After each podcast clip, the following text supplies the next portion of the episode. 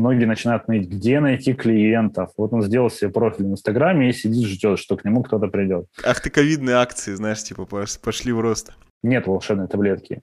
Многие э, инфобизеры, они некую волшебную таблетку обещают. Новостной паблик был на очень такую узкую тематику антиправительственную. То есть вполне возможно, если бы ты продолжил этим пабликом заниматься, ты бы сейчас сидел. Плюсики в чат, плюсики в чат. Плюсики в чат, плюсики в чат. Плюсики в чат, плюсики в чат. Плюсики в чат, плюсики в чат.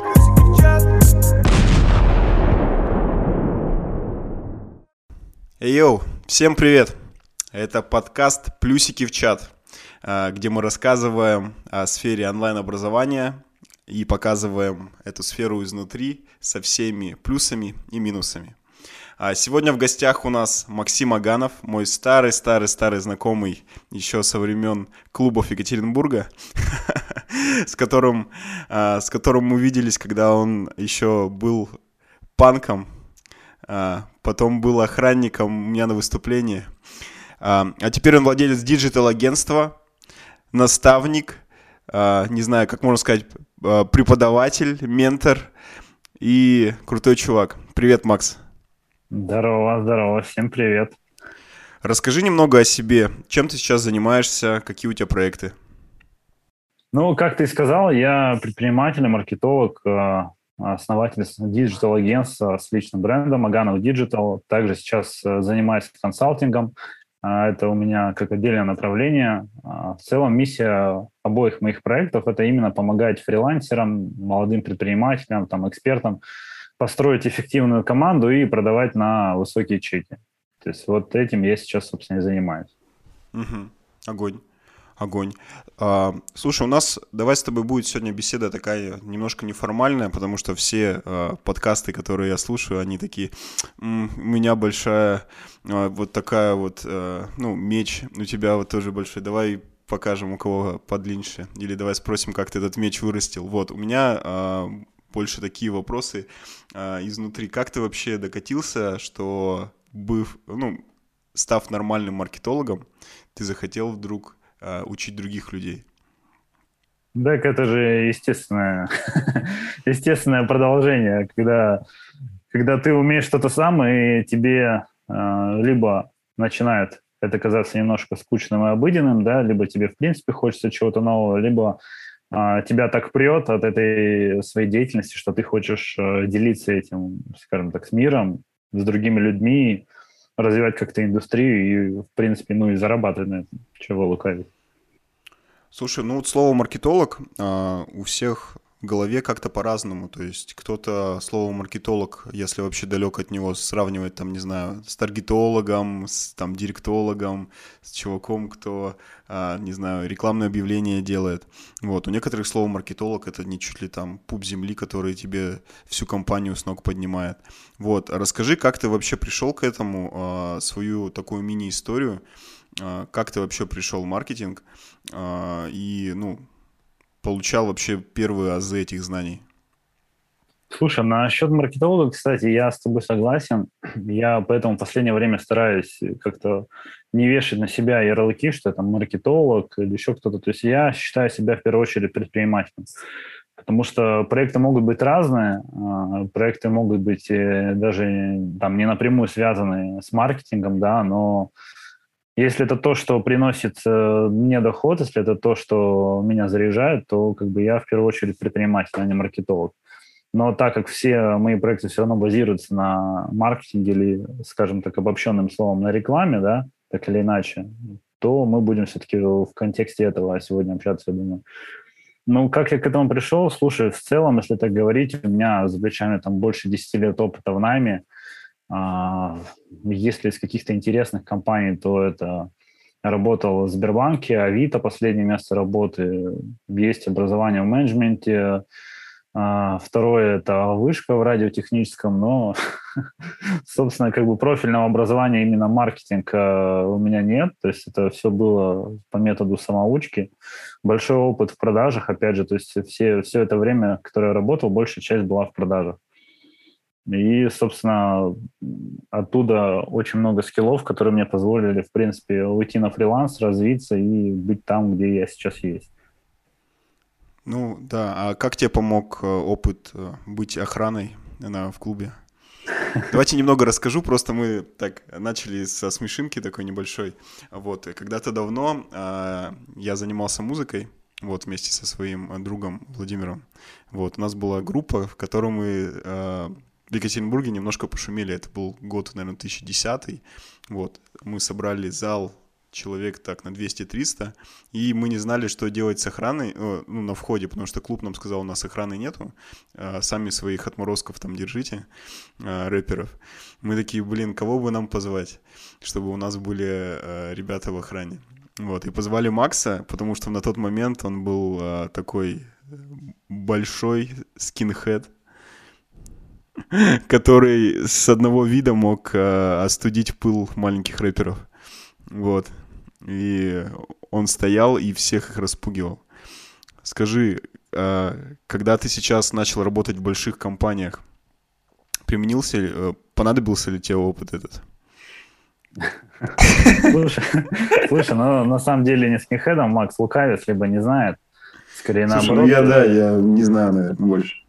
Вот. Ну, на самом деле был, была бурная молодость, был такой бэкграунд, который как раз э, уже в конечной точке э, превратился в то, что я пришел к вам на концерт в роли там какого-то вышибалы.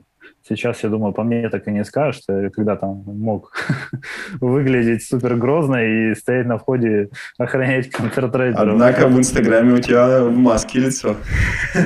Ну, как мне тут сказали, что взяли, короче, с таргетологом обратную связь по поводу этого образа, и мне сказали, там, чуваки, а, что это за носок на голове, это несерьезно, предприниматели, типа, в зеленой маске, это вообще позорище. Кто-то сказал, что в маске выглядит как аферист и террорист. Я думаю, боже, что у вас в голове вообще? Ну, типа, где у вас хоть озорство какое-то? Где, где вы? Почему, почему у нас в России есть все это мысли, мысли с шаблонами, да? Смотри, ну окей, а, ты поработал в крупных компаниях, а, на каких должностях ты там работал? Слушай, в основном это был типичный менеджер по продажам, а, вот, но менеджер по продажам именно в полях, то есть, например, а, если брать... В смысле, в холодную? А, смотри, и в холодную, и не совсем холодную. Вот, например, в Сбербанке изначально я вообще пришел тупо в контактный центр, а, вот этот вот номер 900, там, 8800 ты звонишь, там, у меня там кредитку заблокировали, вот эта вся фигня. То есть это такая обычная линейная работа была, но при этом нам потом сказали, ребята, давайте вы еще будете, короче, продавать тем, у кого там что-то заблокировали, тем, кому-то надо что-то там узнать, вы будете еще им допродавать. То есть вся движуха с тебя началась, да, вот это вот, типа, привет, мы представляем крупный банк. Да, у вам 100 дней без процентов. Да, у меня сеть подпольных колл-центров э, под крышей ФСИНа. Не, ну, если без шуток, то как раз э, именно такие продажи по телефону начались у меня именно там. То есть, условно говоря, ты там человека проконсультировал по каким-то его проблемам, тебе нужно было именно сделать такой, как сейчас это говорят, мягкий прогрев в сторону того, чтобы рассказать ему там про кредитку, например. Эко-прогрев? Еще... Да, да, эко-прогрев, да. Чтобы мягко ему продать кредитку и сказать, что это очень выгодное предложение. Это ваш безопасный кошелек, который там не требует обслуживания и в случае чего у вас будет. Ну и такая, э, вот вся эта тема началась, потом следующая точка уже было то, что я работал там с юриками, уже продавал юрикам какие-то продукты, ну, юрлицам я имею в виду, кто не знает. И следующим этапом, как раз когда я устроился работать в Авито, это было то, что мы продавали именно внутренние рекламные инструменты на Авито. Многие до сих пор думают, что это сайт частных объявлений, там вообще клиенты мне какие-то говорят, что это прям помойка какая-то, типа, что там можно делать. Но еще там, уже точнее, 4 года назад это был крупный такой портал, marketplace, где наши клиенты просто вкладывали там чуть ли не миллионы и получали огромные обороты просто с того, что у них ну, внутри Авито работает реклама. Собственно говоря, мы этим и занимались. Это, в каком году было? Это в семнадцатом году, вот я когда переехал из Екатеринбурга в Питер как раз, устроился в Авито.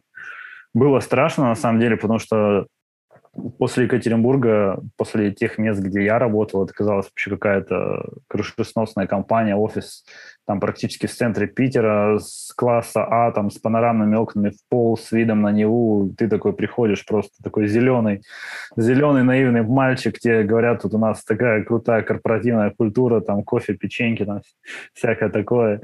И, короче, мне это напомнило, знаешь, э, из фильма «Волк с Уолл-стрит», вот эта вот атмосфера, когда все стоят, короче, там реально все работают стоя, звонят каждый день, там прям просто заходишь, и там шум.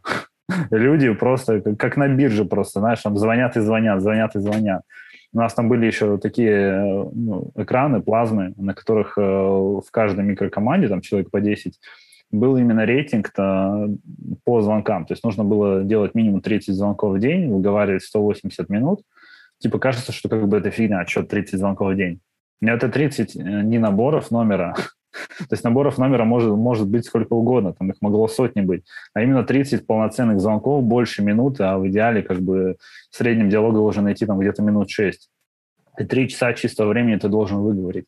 Опять же, чисто математика, это кажется легко. Но когда ты работаешь каждый день, тебе каждый день нужно делать такой результат, это довольно стрессово. Но при этом вот э, внутри компании, опять же, была такая мотивация.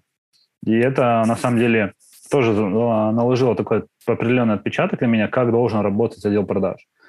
То есть помимо вот э, каких-то материальных таких активов, да, которые там сотрудники получали, была еще нематериальная мотивация. И очень много было моментов именно зашито в нематериальную мотивацию. Опять же, у нас э, каждое утро мы приходили к 9 утра, и у нас э, час времени до 10 были планерки, а, на которых мы прямо разбирали возражения клиентов, накидывали, был брейншторм. То есть была прям такая командная работа. Как продать клиенту, как обойти возражения, как круто презентовать продукт, какие возражения. То есть, ну, прямо это очень круто было, это очень заряжало на самом деле. Вот. Но в один момент, кстати, это привело к определенному выгоранию. И, собственно, поэтому я решил уйти, решил уйти на фриланс и работать на себя. То есть ты с Авито ушел, в, опять же, в Авито? То есть, по факту ты остался там. Ну, круто, слушай, круто. А, да, у меня тоже сейчас вот строю свой отдел продаж.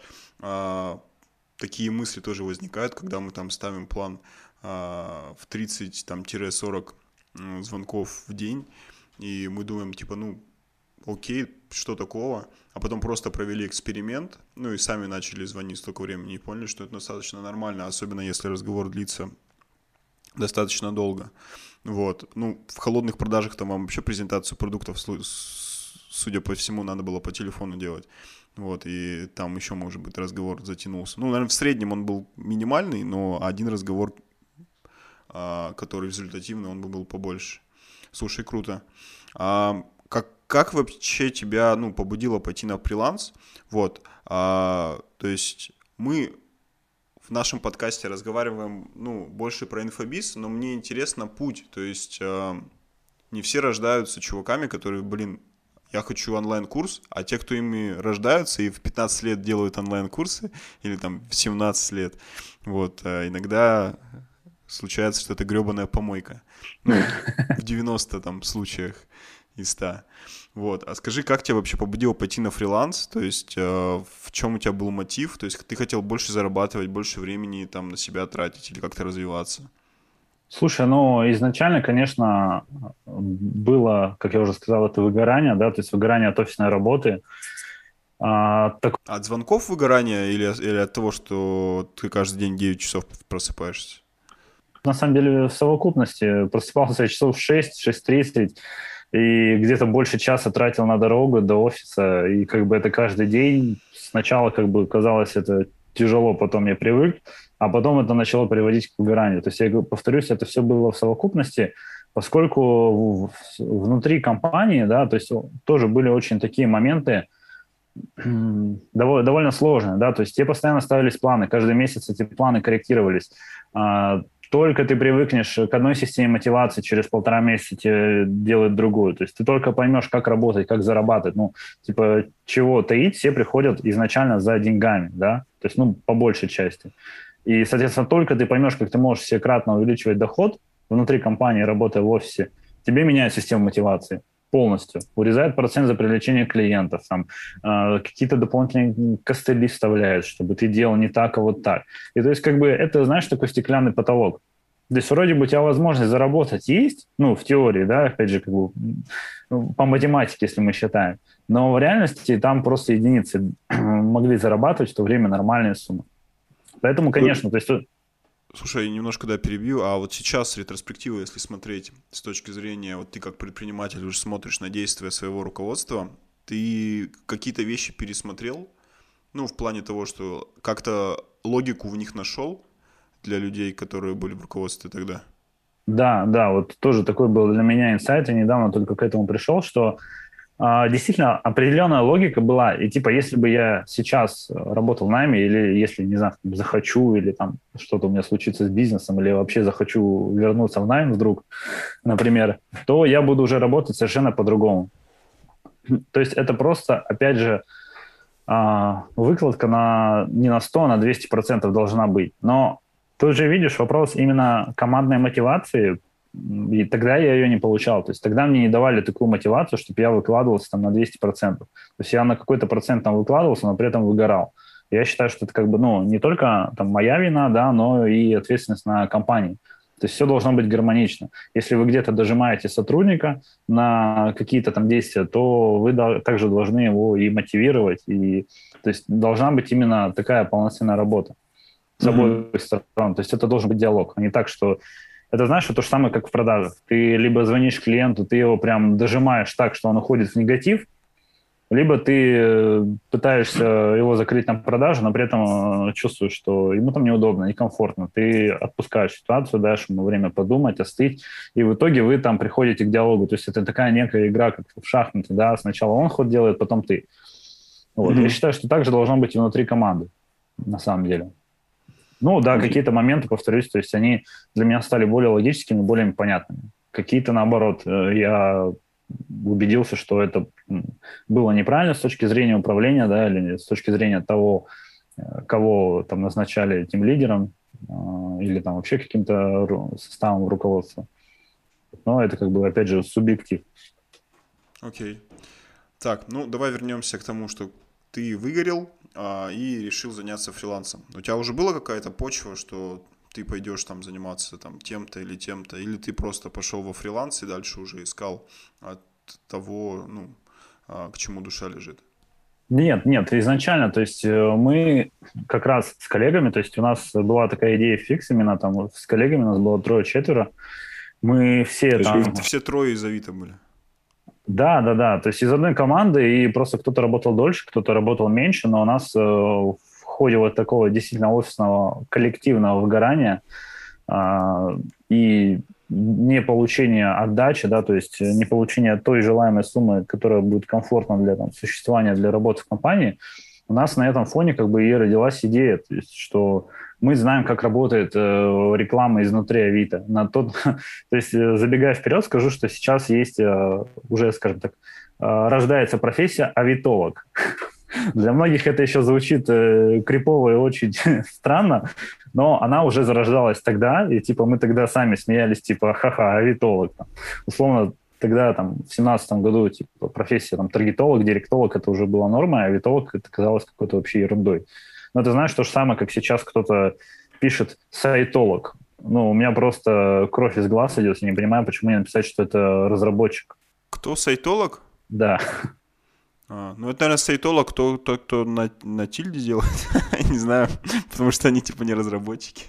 Нет, ну, как бы одно дело, ну, на тильде что-то, там, в зероблоке рисуешь, так ты дизайнер, а не разработчик. То есть разработчик, по моему пониманию, все-таки кто пишет код. Вот, поэтому, ну, ладно. И, то есть, ну, то есть ты стал, криповым персонажем? Да. Ну, то есть и суть была в том, что мы изначально понимали, что клиентам это приносит много денег. Но мы видели, опять же, а, такую зону роста, что компания заточена на получение прибыли. Ну, это нормально. Но при этом если бы какие-то моменты мы скорректировали, то клиенты бы получали больше, и компания получала больше. Но компания этого не видела тогда. Поэтому мы решили работать самостоятельно с клиентами, настраивать им рекламу, вести и продвигать им магазины на Авито. И, собственно, этим мы и занялись. Изначально мы там уходили, хотели заняться этим втроем, потом у нас произошли разногласия, и я с коллегой вдвоем вот ушел, и мы стали с коллегой как бы как в партнерстве работать и вести магазины на Авито. Вот, то есть и путь на фриланс изначально был вот э, логичным для нас. Именно он начался с Авито. То есть это такой, наверное, нестандартный, как я сейчас посмотрю, путь потому что многие уходят именно в СММ, или кто-то сразу там залетает с ноги в Инстаграм, я хочу курс, и делает какой-то курс, не имея под собой никакой ни экспертности, ни знаний, ни опыта, ничего, да. Ну. То есть ты начал с черной стороны продвижения в Инстаграм с Авито? Почему с черной стороны? Не, про Инстаграм я тогда вообще не думал, на самом деле. То есть Инстаграм для меня тогда вообще темный лес был, и я особо не понимал, что там можно делать. И для меня было удивлением, когда там тоже люди на миллионы продавали. Но также, в принципе, как сейчас, до сих пор, если там человеку сказать, что магазин на Авито вкладывает там условно 40 тысяч, вытаскивает там ну, миллион в каких-то нишах, у людей лезут глаза на лоб, типа, это как вообще? Ну, поэтому тут просто вопрос осведомленности о какой-то нише, конкретно вопрос э, коммуникации. Поэтому, опять же, нетворкинг и я всегда топлю за то, чтобы общаться с людьми из, разных из разных ниш. Потом, кстати, я думаю, что твой подкаст в этом и будет интересен, что будешь разных интересных людей объединять и на разные темы в рамках инфобиза. Ну да, то есть в, в рамках э, образования, то есть э, люди, кто кто приходит вот из... Ну, короче, мне интересен сейчас на самом деле путь вообще э, каждого человека, как он к этому пришел. Вот, классно, супер, мне нравится, что у тебя подход был нестандартный. То есть, получается, Авито, а потом какой у тебя следующий этап был? То есть, как у вас развивалось вообще фриланс? Вот, получили вы сразу результат, вот, э, в том числе и по доходу. То есть, ты, так понимаю, ну, получал э, там оклад на первой работе все-таки, а пришел в неокладную часть, ну, как бы в, в, вне а, вне найма, когда ушел, у тебя сразу был бы был ли тот доход, который ты хотел? И как ты к нему шел, если вообще пришел? Смотри, по поводу оклада. Там был оклад 25 э, тысяч рублей плюс процент от продаж. То есть для Питера это вообще, ну, копейки. А, как бы, опять же, уч, с учетом того, что переехал в Питер, а, мы взяли с семьей квартиру в ипотеку, нужно было 45 тысяч там почти выплачивать за ипотеку, да, плюс еще там, ну, понимаешь, всякие бытовые расходы жизни, ну, короче, сотку надо было минимум в месяц хотя бы иметь прямо вот для минимального какого-то уровня жизни, да, а, и, соответственно, ну, 25 тысяч – это ни о чем. Плюс был процент. И как раз вот этот процент, он был очень коварный, потому что он всегда менялся. То есть э, там менялась мотивация каждый месяц. Один, ну, то есть больше там 80 тысяч примерно, я не помню, что я получал. В среднем это был заработок 60 тысяч. И типа я вот так проработал где-то год и там пару месяцев и понял, что как бы, ну, ну это ерунда. При том, что для меня этот год пролетел очень быстро. Опять же, забегу назад. Почему? Потому что там три месяца стажировки и тебе кормят обещанием, что сейчас, сейчас, чувак, сейчас ты будешь зарабатывать, короче, на собеседовании говорили, если ты меньше сотки зарабатываешь, ты нам вообще не интересен. И я с горящими глазами, да я сейчас э, сожгу свой телефон, я буду там херачить, буду звонить, буду зарабатывать бабки компании себе. В итоге реальность для меня оказалась ну, максимально грустной. И, в принципе, для коллег, потому что весь старый состав из компании ушел э, после этого. Так вот, э, мы ну, обозначили, да, сколько я получал. И, соответственно, когда я ушел на фриланс, э, это прям был, знаешь, грубо говоря, путь в никуда. Но тут действительно, не знаю, что мне тогда движило. То есть, наверное, все-таки это было эмоциональное решение, которое меня э, именно сподвигло вперед. То есть мы с супругой вместе уволились, и вот с моей коллегой начали заниматься бизнесом. Она там со своим мужем, я со своей женой. То есть вот мы начали вчетвером как бы по партнерству. А то есть вы с женой в одной как бы лодке были в плане работы? Да, да, да, да. То есть мы уволились, при том, что коллега была там с э, Краснодарского края, жила возле моря, вот, и она говорит, а что нам типа, тусить в Питере, поехали ко мне, у меня там дом, семья, говорит, будем жить возле моря. Мы такие, ну вообще кайф. И вообще наш фриланс очень нестандартно начался, что мы поехали там в, в Геленджик, в курортный поселок даже под Геленджиком, и, и стали там заниматься фрилансом, вести магазины на Авито. Звучит очень странно. То есть у тебя вот заголовок для твоего курса по авитологу, ну, если бы такой был, типа, как уехать из э, мегаполиса и переехать на берегу моря и заниматься своим любимым делом. Да, да, слушай, ну типа того. И вот э, как раз э, возвращаясь назад к твоему вопросу насчет э, заработка, слушай, в первый месяц у нас что-то на всех вышло там 1070, ну, всего. То есть прям совсем мало, но как бы на я... четверых? Да, да, ну, грубо говоря, на две семьи, да, то есть, скажем так. А, ну, я тогда иллюзий не строил, но, где, но и при этом мы стали смотреть, какие еще возможности есть, какие есть точки роста, мы поняли, что уже тогда, то есть мы все совершали путем методом проб ошибок. То есть э, тогда, во-первых, не было такого количества курсов, такого количества информации, хотя, типа, это было там 4 года назад, с одной стороны. Но, с другой стороны, за эти 4 года такой максимально нереальный скачок произошел и в онлайн-образовании, и вообще рынок э, ну, маркетинга, СММ, удаленная работа, да, вот это все, он поменялся очень разительно. Особенно я считаю, что ковидный год вот этот тоже очень сильно поменял всю эту историю. И мы все изучали методом проб и ошибок. Мы сами начали изучать, типа, вот мы ведем клиенту магазин на Авито так, а, ну, клиент, допустим, интернет-магазин. Какие площадки у него еще есть? Где мы еще можем заработать? Где мы еще можем принести ему прибыль и получить за это деньги? Я стал изучать э, там контекстную рекламу в Яндексе в Гугле. То есть мы начали развиваться. Потом стали настраивать рекламу на Юле. ну, э, потом еще занялись... А, ну, соци... да. Потом Это занялись... Конкурент, да, получается? Да, Видно. да, да. Да, очень слабый, конечно, но конкурент номинально. И потом мы стали заниматься социальными сетями. То есть у нас начала обрастать такая некая, знаешь, экосистема разных площадок, сервисов, где мы могли клиенту а, предоставить результат. При этом точкой входа, опять же, для нас был именно Авито. Мы брали, вот прям в тупую заходили в раздел магазина на Авито, там прямо все компании отсортированы по списку. Заходили в сам магазин в карточку, набирали номер и просто говорили там «Здравствуйте, мы там бывшие сотрудники Авито, у нас есть такой бэкграунд, опыт, мы вам можем там, сделать продажи, давайте обсуждать. Это звучит как мы бывшие сотрудники Сбербанка. Мы знаем ваш пароль от карты, перечислите нам деньги, чтобы мы... Слушай, ну типа того, но на самом деле а, вот там в 2018 году это была просто бешеная конверсия, то есть из 20 звонков у нас сразу было два клиента. Сейчас это вообще сделать нереально, ну прям очень сильно поменялась вся эта история, и, блин, мы даже рассылали потом э, такие спам-письма, то есть собирали почты вручную, там, отправляли свои коммерческие, это было все так криво, нелепо, но при этом к нам шли клиенты, и мы э, сколько там, год или полтора вообще работали без сайта, без кейсов, без отзывов, то есть мы чисто на энтузиазме вывозили и продавали по телефону. С некоторыми встречались в рамках Краснодарского края и тоже на энтузиазме все это вывозили. Вот. Mm-hmm. Но ты, кстати, озвучил э, до этого про курс авитолог. А, была у меня там год назад такая идея фикс, когда это тоже все вот начало приобретать такие космические масштабы, что все обучают, я подумал, ну, блин, у меня такой бэкграунд, почему я не могу обучить?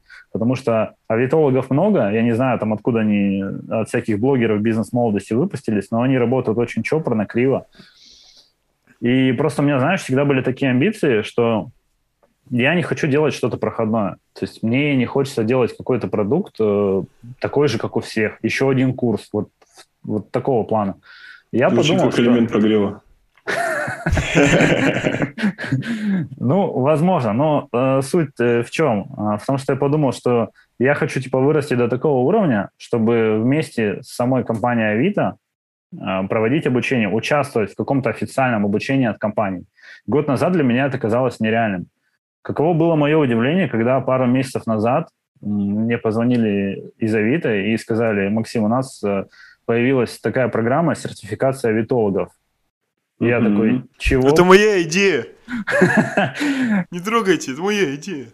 Нет, ну самый прикол, то есть э, компания э, повела себя довольно неожиданно, нестандартным образом для таких гигантов, э, поскольку они прямо сказали мне, что вокруг нас образовался рынок, и нет смысла типа с ним бороться, а лучше как бы его возглавить, обелить и сертифицировать. И сейчас они как раз э, запускают обучение по авитологу, которое будет где-то в конце года, наверное, реализовано, может быть, там в начале 22-го. То есть реально можно будет обучиться профессии авитолога и вести магазины на Авито и зарабатывать на этом. То есть, То есть ты там как преподаватель будешь участвовать? А, пока не знаю, пока я в роли там, консультанта и даю обратную связь по каким-то там, моментам. Вот. И пока мы еще думаем, как это все будет реализовано. Вот. Но сам факт, то есть э, реально мысли материальные. Типа я не стал размениться, тратить силы на какой-то курс, да, при том, что мои бывшие коллеги, многие, они стали запускать какое-то обучение там по Авито это тоже выглядит, знаешь, настолько чопорно, криво. Но а чтобы вложить э, нормальные деньги в это все, это, ну, ты понимаешь, сколько это стоит, да, чтобы сделать крутой, реально полноценный курс, масштабировать, хорошо его запустить, еще при этом заработать. Вот. Мне изначально эта история казалась, то есть либо делать очень круто, либо, либо не делать вообще. Угу. Понял. Слушай, а вот э, давай вернемся к Авито. То есть ты развивал вот эту всю тему. Э, ты, получается, вот эти все знания по поводу, как находить для себя клиентов, как внутри Авито, получал, получается, азы в компании, или ты сам где-то это изучал? Сам, не знаю, там, может быть, какие-то материалы там на Ютубе смотрел и так далее. То есть как ты получал первые знания по маркетингу? Потому что, ну, в Авито и во всех площадках все равно действуют основные правила – и, ну, как бы никуда от них не деться. Ну, смотри, по поводу маркетинга и продаж, э, это все, во-первых, тянулось из э, больших компаний, где я работал. Плюс, э, опять же, у меня был определенный опыт в СММ. Это году в одиннадцатом я запустил такое сообщество во ВКонтакте, паблик новостной, он разросся, на тот момент там было около 35 тысяч человек, то есть по меркам там 11-12 года это просто были такие очень неплохие цифры, потому что новостной паблик был на очень такую узкую тематику антиправительственную. Вот. И при этом всем, то есть мы на ощупь вели э, паблик, мы на ощупь... То есть вполне возможно, если бы ты продолжил этим пабликом заниматься, ты бы сейчас сидел. Ну, поэтому я... Нет. Ну, на самом деле, поэтому э, мы перестали заниматься этим пабликом, потому что там возникли проблемы. Скажем так. Вот. Но при этом мы на, изначально на ощупь на, делали подкасты, знаешь, э, прям вот аудиоподкасты во ВКонтакте. Тогда вообще никто не знал этого понятия. То есть мы все делали на ощупь. У нас было UGC, хотя мы вообще не знали, что это такое. То есть я спустя годы понял, что мы делали то, чего, чего, грубо говоря, не знали. То есть все это было на ощупь. И тогда а, я уже так, начал... Э, давай я тебя немножко перебью сразу же, чтобы ты не забыл. UGC а, переведи нашим э, зрителям, слушателям. UGC – User Generation Content, то есть когда пользователи сами а, создают какой-то генерят контент, который позволяет твоему там сообществу жить, э, вируситься, рекламироваться и так далее. Mm-hmm. Ну, то есть Опять же, это стандартная история, там э, все приводят примеры Coca-Cola, когда они сделали возможность в автомате выбирать там свое имя на банке, и люди стали там выбирать банки со своим именем, фотографировать, выкладывать в соцсети, и типа это тоже очень сильно завирусилось. Вот это один из таких примеров. У нас же это пользователи, которые сами создавали контент, мы сделали сообщество дизайнеров, э, сообщество переводчиков, переводили зарубежные статьи на там определенные тематики за рубежа, новости различные, наполняли Википедию полезными материалами. То есть, ну, там прям реально было очень такое крутое сообщество. Вот почему оно все затухло, я тебе уже сказал, в принципе. Но первые знания по маркетингу именно я получил оттуда. Просто когда я уже принимал решение в Авито уходить на фриланс, у меня уже был какой-то определенный бэкграунд, да, может быть, там криво-косо сформированный там, методом самоучки, но он был. При этом наложилась э, вот эта история, как продавать, как искать клиентов, как общаться с клиентами, э, как выявлять потребности у клиентов и так далее. И то есть вот с этим багажом знаний, таких неоформленных, да, может быть, где-то не совсем профессиональных, я и вышел на фриланс. Но при этом mm-hmm. сейчас многие, допустим, опять же, начинают с Инстаграма, да, и многие начинают ныть, где найти клиентов. Вот он сделал себе профиль в Инстаграме и сидит, ждет, что к нему кто-то придет. А надо в Авито идти? Нет. Нужно просто, ну, на мой взгляд, нужно просто использовать э, разные точки входа для поиска клиентов, особенно если ты новичок на фрилансе. То есть, ну, способов э, привлечения клиентов, не знаю, огромное количество, просто огромное. Не все ограничивается одним Инстаграмом. То есть даже если ты там какой-нибудь начинающий дизайнер в Инстаграме, ты как минимум можешь получать э, для старта неплохие заказы с фриланс-площадок, можешь сделать себе лендинг и продвинуть его в контексте таргете, можешь объявления на Авито публиковать, можешь делать рассылки по коммерческим компаниям. Ну, то есть э, очень много э, способов найти себе клиент, да, если мы говорим про фриланс. Но люди сейчас, они все зациклены только на Инстаграме. То есть если мы сейчас отходим от именно там, инфобизнеса, от курса, да, вот именно говорим про фрилансеров. Вот. Но для меня это странная история, потому что я прошел, ну, как ты сказал, действительно нестандартный такой путь, и у меня понимание, что клиент, кли, про клиентов найти – это вообще не проблема. То есть если... И мне очень нравится, кстати, как э, говорит об этом Алексей Ткачук, маркетолог. Э, Алексей, часто... привет. Я думаю, он не слушает нас. А, если только ты заголовок не вынесешь, что мы говорим о Ткачуке. Вот. Мне очень нравится, как он а, всегда отвечает на какие-то комментарии, вопросы именно в прямых эфирах, а, когда его спрашивают там, Леша, как найти клиента? Типа, я маркетолог, вот у меня проблема с поиском клиента. И он говорит, ребят, слушайте, вы маркетологи, вы сами должны приводить клиентов своим клиентам. Если ты называешься маркетологом, и ты не можешь носить себе клиента, чувак, ну, у меня к тебе вопросы. Ну, это действительно крутой момент. Ну, да, это логично, логично, конечно. Да, что если мы хотим привлекать клиентов нашим клиентам, то как бы у тебя с этим не должно быть проблем. Слушай, ну да, давай э, продолжим историю. То есть ты занимался э, Авито, начал с большой команды, давай дальше немножко по уже, я думаю, в более быстром формате. Следующий этап у тебя какой был? То есть куда ты дальше пошел после того, как э, на берегу моря за 70 тысяч в месяц привлекал клиентов? Нет, не за 70 тысяч в месяц. То есть, как я и говорил, мы начали изучать дополнительные инструменты. Собственно, через там э, пару месяцев уже в среднем мы там где-то на семью 150 зарабатывали. Mm-hmm. То есть это уже было неплохо. Потом, по-моему, мы выходили на 200. Слушай, я уж точно цифры не помню. Ну, плюс-минус около того. Ну, окей. Okay. Потом у нас э, там году в 19 где-то произошел разлад с партнером. Вот, мы решили разойтись, двигаться уже самостоятельно.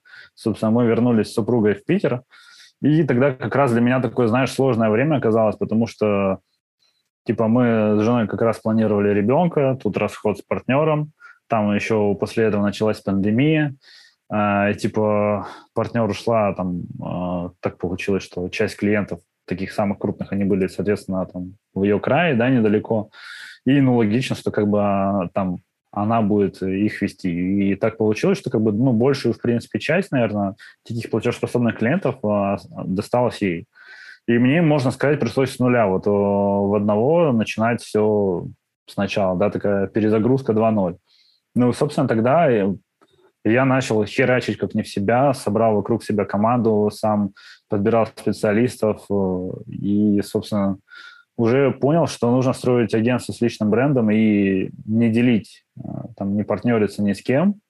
Э, ну, на тот момент я так считал, то есть, в принципе, сейчас тоже так считаю, но тут вопрос того, конечно, как партнериться. То есть я понял основную ошибку, что нужно разделять партнерские обязанности. То есть, условно, один отвечает там, за продажи, да, другой там, отвечает за какую-то техническую часть этого. Это вполне логичная история. А, и, собственно...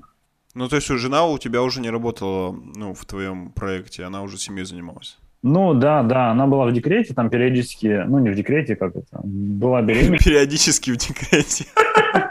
Нет, нет. Ну да, там, пять дней в неделю там где-то есть. Макс, у тебя муха в кадре летает. Так это мой, походу, этот а, герой, знаешь, как из сторисов.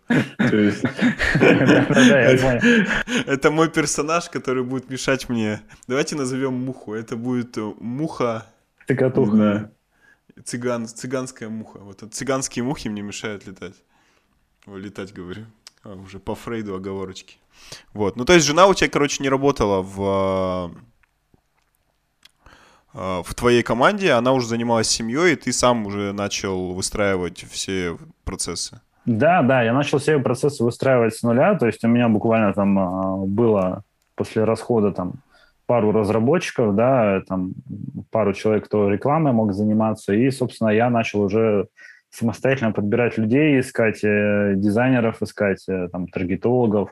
Вообще стал задумываться о том, что нужно заниматься именно комплексным маркетинг, маркетингом в полноценной мере, то есть клиентам строить целые такие системы продаж, потому что в любом случае приходит клиент, и ему нужно не только размещать где-то рекламу, да, в идеале ему нужно помогать с контролем отдела продаж, с, с обработкой лидов, да, то есть там с настройкой автоматизации в компании, CRM-систем, складских каких-то тоже программ. Mm-hmm. То есть а как ты вообще до этого дошел? То есть ты же раньше этим не занимался. То есть э, ты начал партнеров, которые знают, как бы привлекать в свой бизнес и их просто менеджерить?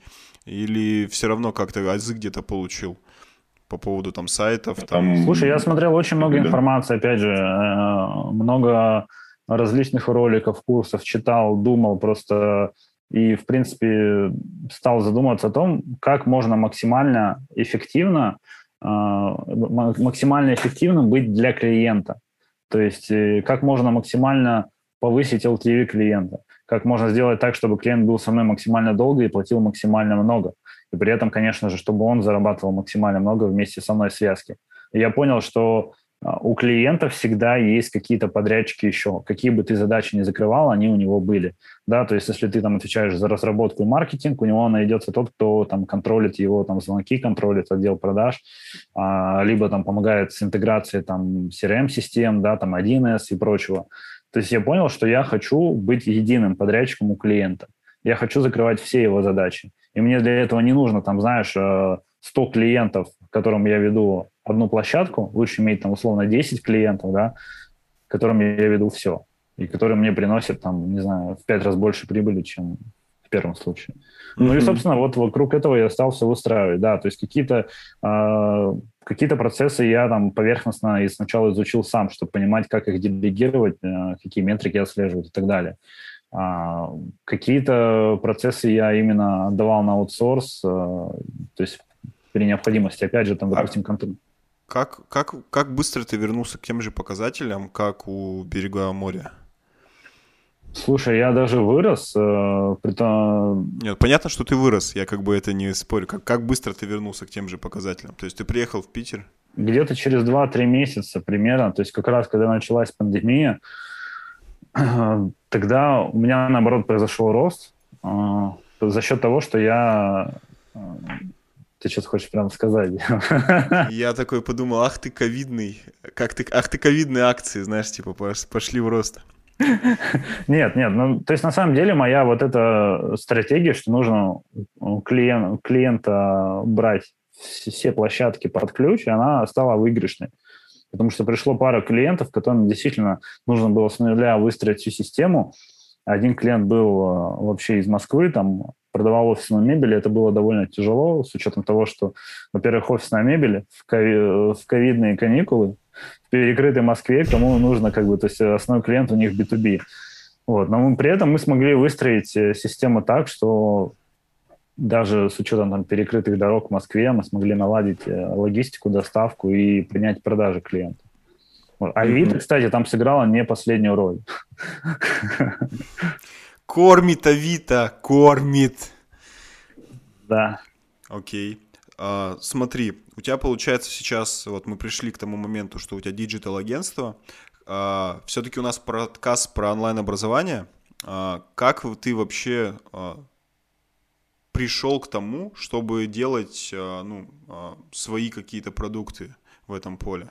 То есть, что для тебя стало переломным моментом, вот, и, может быть, на что-то ты смотрел там у других, может быть, не знаю, у тебя зрела эта долгая идея, вот, и как ты вообще стал искать свой формат в этом, ну, в этой сфере? Слушай, знаешь, для меня что стало таким инсайтом, когда я прошел обучение у Никиты Жесткова, а, ну, кто в теме тот знает Никиту, а, по консалтингу.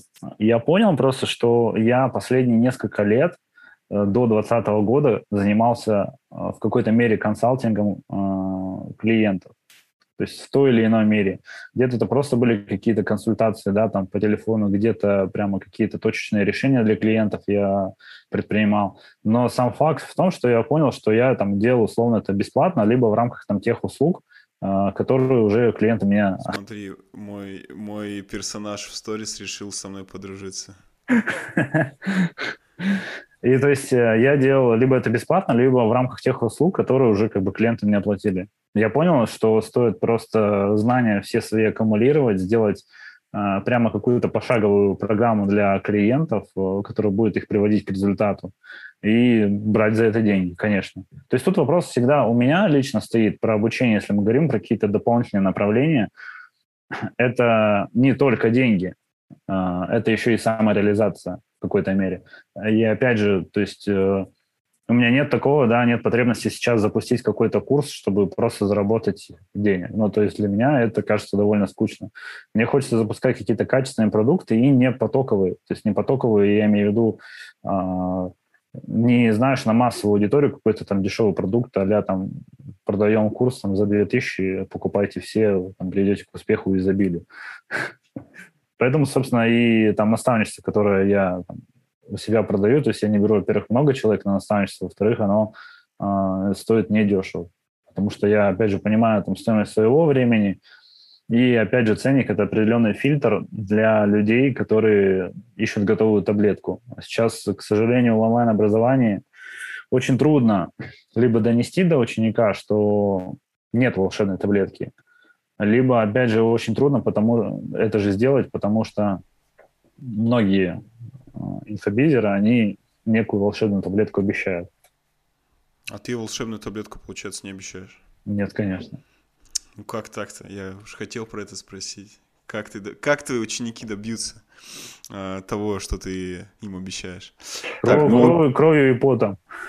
Так, ну окей. А, смотри, а, вот смотря на, все, на, на весь этот путь, получается, э, твой, а, как ты сейчас ну, предоставляешь эти знания? То есть я услышал, что у тебя есть свой а, наставничество, это единственный твой продукт, а, вот, и наставничество, как ты его продвигаешь, люди сами тебя находят, либо ты там своим клиентам это предлагаешь. То есть вот расскажи внутреннюю кухню, а, Потому что сейчас очень много, на самом деле, экспертов крутых, а, которые вообще ну, не смотрят в это направление, но где-то у них там в коре головного мозга есть такая маленькая идейка, слушайте, а прикольно, например, вот там Максим у себя в шапке написал, что он а, берет там группу наставничества. Блин, круто было, было бы когда-нибудь это сделать.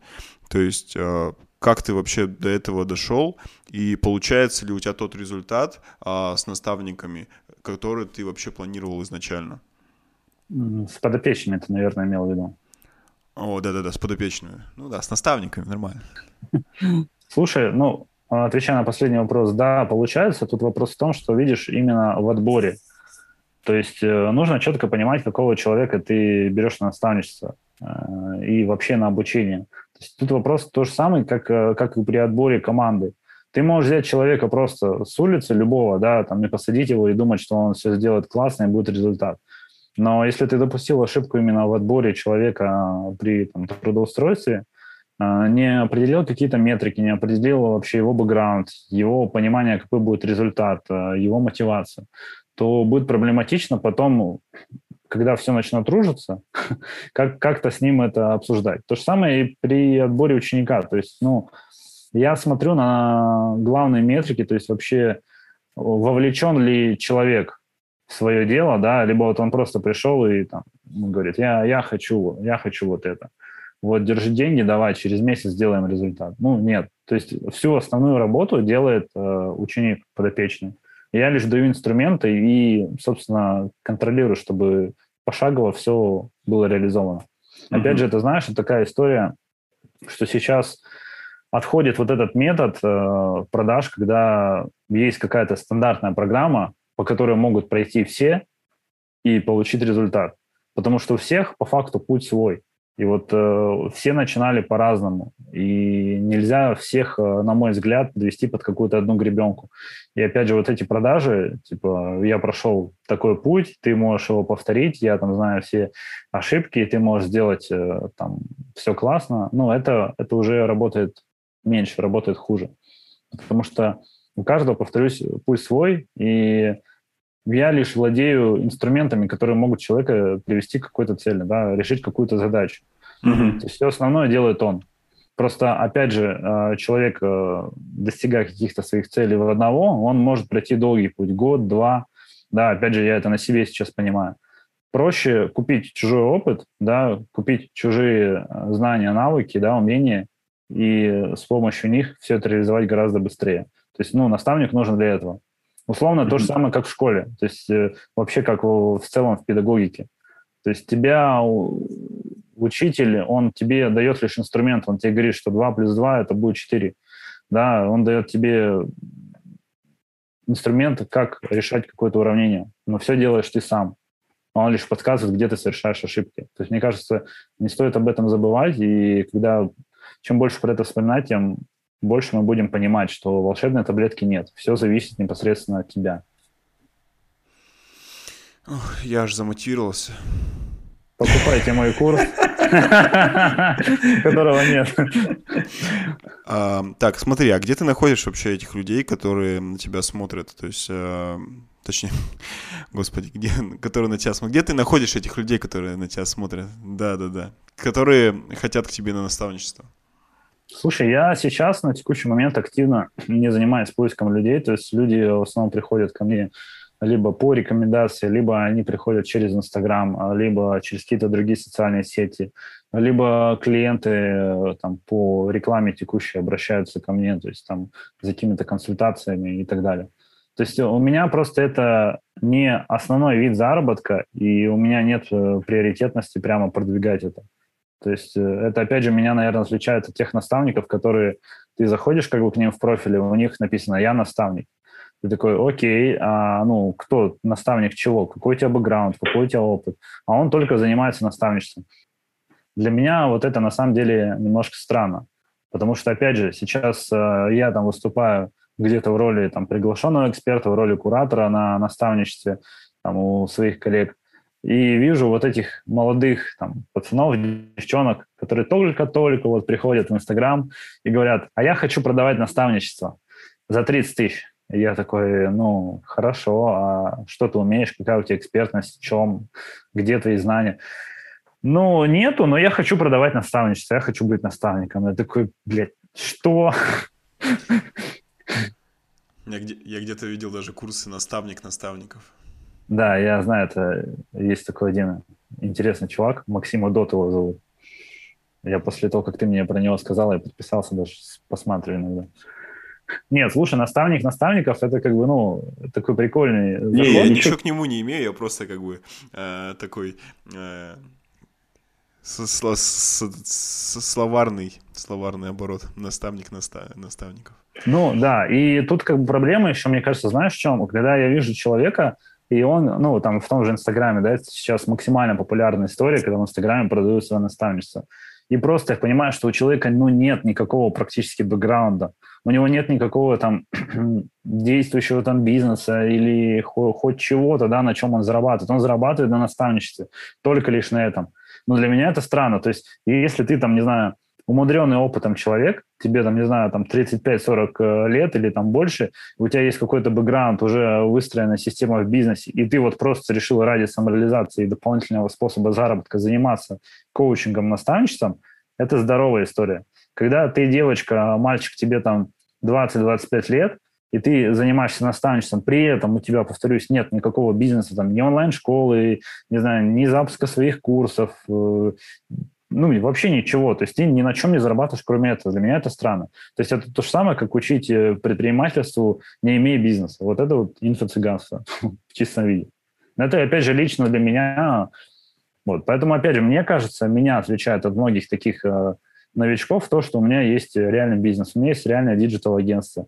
И все процессы, опять же, Я прошел сам на своих ошибках, изнутри выстроил сам систему, опять же, привлекал потом уже и наставников, и проходил много различных курсов, да, которые мне помогли систему обточить mm-hmm. до идеала.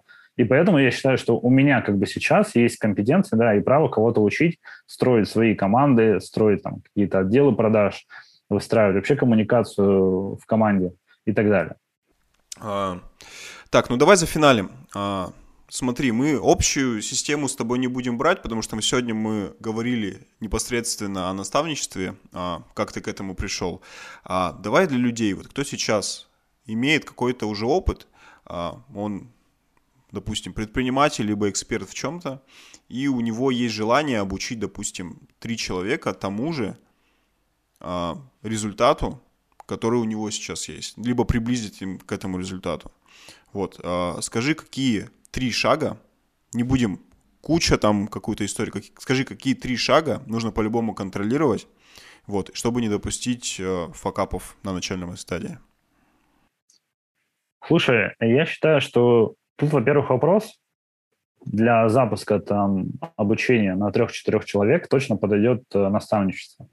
Оно может быть личным, оно может быть групповым, это уже не, ну, не суть важно. А, я считаю, что в первую очередь важно для себя определить, зачем ты это делаешь. То есть, если это только ради денег, ну, это на самом деле сомнительная история. То есть, кроме денег должно быть еще что-то. Какая-то самореализация. Я не знаю, может быть, какое-то желание там популярности, формирования личного бренда, узнаваемости и так далее. Это тоже нормальное, здоровое желание, как бы все мы люди. То есть изначально первое, самое важное, считаю, понять для себя в первую очередь, зачем тебе это. От этого уже будет строиться сам процесс и сам путь, то есть для чего ты обучаешь людей. А второе, на мой взгляд, это определить правильную стоимость. Это многие это упускают, но формирование цены здесь очень важно, потому что поставив неправильную цену, например, слишком дешево, а, ты можешь выгореть просто а, в период обучения. У меня много, на самом деле, коллег, кто выгорает от э, вообще от, от э, работы там, в инсте, от э, консультаций, от наставничества. То есть берут паузу и уходят просто на две недели. Кто-то уже ходит к психологу, чтобы с этим всем справиться. То есть это действительно непросто. И формирование цены, оно одно из ключевых метрик, которое на это влияет. И третий момент – это определить именно правильно, опять же, целевую аудиторию. Кто должны быть твои подопечные, Э, которых ты хочешь обучать, да, там, чему-то. То есть, мне кажется, вот э, я бы выделил вот эти ключевые параметры. То есть определили себя, для чего ты это делаешь, зачем, да, соответственно, это повлияет на конечный результат. Правильно выставить цену и найти нужных людей. И тогда будет э, уже классная синергия. Так, ну круто, круто. Блин, я очень рад, что с тобой сегодня пообщался. Спасибо тебе за беседу. Вот, э, ребят, Наш подкаст э, создан для того, чтобы фаниться и показывать вам мир инфобиза изнутри. Подписывайтесь, оставляйте комментарии э, снизу. На Ютубе вы смотрите, либо на показ площадках таких-то, Apple, Яндекс, да хоть где. Снизу оставляйте комментарии. Э, я их все читаю, на все отвечаю. А, подписывайтесь на меня в Инстаграме, ник Макс Земля ЛМ, на Макса Аганова, у него ник просто Аганов, козырно. Вот. Всем пока, всем хорошего дня. Да, спасибо всем, что слушали нас. Пока-пока. Плюсики в час.